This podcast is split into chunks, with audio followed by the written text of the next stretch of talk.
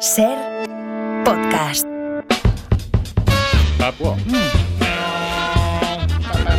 Especialistas secundarios. Bueno, los premios Feroz, que fueron el viernes, has estado comentando antes con, con Pepa Blanes que La Mesías ha sido la serie del año. Sí. Estaremos de- acuerdo ¿no? en esto. Eh, ha ganado un montón de premios. Uno de sus puntos más alucinantes son la- los niños. Los niños y las, y las niñas eh, a- actrices y actores que, que son impresionantes, son prodigiosos. A mí me da un poquito de miedo y hay que tener mucho cuidado con las carreras de los niños prodigio. Esto me viene al pelo para presentaros la historia de Tobías. Hola Tobías, ¿qué tal? Hola. Bueno, Hola. To- Tobías, Tobías tiene Hola. 45 años, ¿vale? Pero fue un niño prodigio de la actuación, ¿verdad? Sí, señor. Así es. Tú a los tres añitos, tú ya hacías teatro, ¿vale? Y a los cuatro tuviste tu primer papel protagonista, ¿verdad? Un, sí, un, Lo- un Lope de Vega. Lope de Vega. Que toda la vida es sueño y los sueños, sueños son. Eso es Calderón, ¿verdad? Me, me suena a mí. Bueno, pero tus hermanos es igual. Lo importante es que eh, a los cuatro hiciste tu primer Lope de Vega, a los cinco hiciste tu primer Shakespeare. En inglés, ojo. Sí, sí, sí. A los siete tú ya habías sido Enrique V, Hamlet, Otelo, Doraemon, Ricardo III y el alcalde de Zaramea. O sea que eh, eres lo que se entiende como un, un- un talento precoz de la Precoz, actuación, ¿verdad? Increíble. Y a mí me daban papeles pa- para actores mucho más mayores por mi talento natural. Ya. Y esto yo sé que te causó problemas con los otros actores, los actores, digamos, más maduros que se sentían, tenían envidia, digamos, ¿no? Tenían envidia porque, porque sí, porque Claro. a mí me pinchaban las ruedas de la bici, Ay, me escondían los Argan Boys, Qué mierda. a los seis años me lo contaron todo de los Reyes Magos, de ¿Qué Santa dices? Claus, del ratoncito Pérez, del rey Juan Carlos, me lo todo. Todo, todo, te lo contaron todo, ¿no? O sea, tu, tu infancia perdida, digamos, por culpa de aquello, ¿no? A los siete decías que ya habías hecho todo Shakespeare Shak- entero, habéis Shakespeare. hecho ya todas las horas de Shakespeare. A los nueve años vas de gira por todo el mundo, Londres, Sí. Tokio, Roma, Nueva York. Toda Galicia, toda Galicia. Galicia entera, en- toda Galicia. entera, Galicia te la hiciste entera. A los 10 años te divorcias de tu primera esposa. a la los 11 fundas tu propia compañía de teatro. ¿Y qué pasó a los 12 años? Bueno, pues que crecí y de repente me cambió la voz. Y te cambió la voz.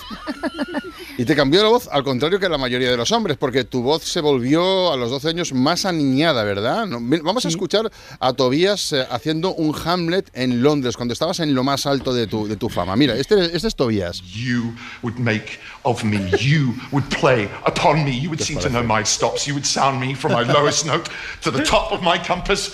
Yet there is much music, excellent voice in this little organ, yet cannot you make it speak? What, do you think I am easier to be played on than a pipe? No le gusta tocar la flauta a Hamlet, es, es un momento bastante dramático de la flauta y Hamlet. ¿Qué edad tenías aquí?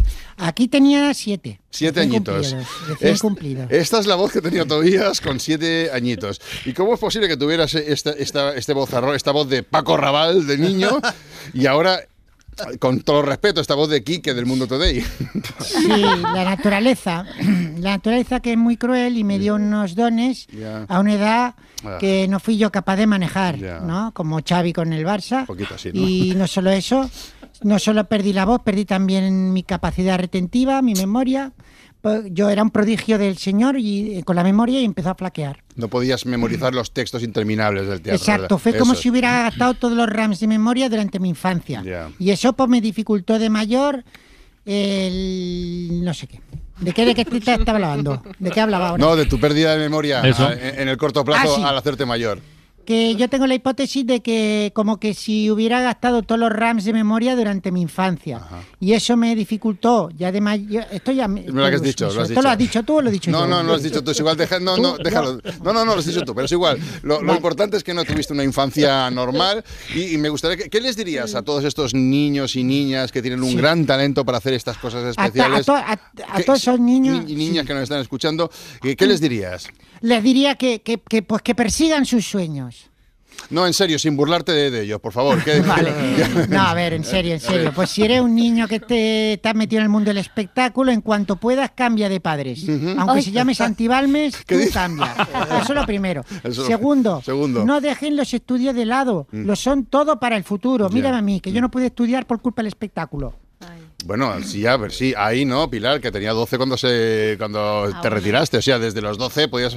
Quiero decir, tiempo, estabas a tiempo de recuperar eh, los No, estudios, tarde, ¿no? Con tarde, porque 12 ya años. Mm. No tenía ya, ya no tenía ganas. Y Claro. Mm. En cualquier caso, niños, estudiad mucho si no queréis acabar como yo, alcalde de una mierda de pueblo de 12.000 habitantes. ¿Qué dices? Ay. Bueno, tampoco tan mierda, 12.000 Cuidado, habitantes. ¿Se puede decir, eh, ¿se puede Ah, decir el es una pueblo? mierda, es una mierda. Te- ¿Qué? ¿Se puede decir el pueblo o no? No, no puedo decírtelo, no, mejor que no. No, porque los que me votaron creen que tengo, creen que tengo estudios. Ah. Pringaos, pringaos, pringaos. Bueno, Tobías, muchísimas Pringaos.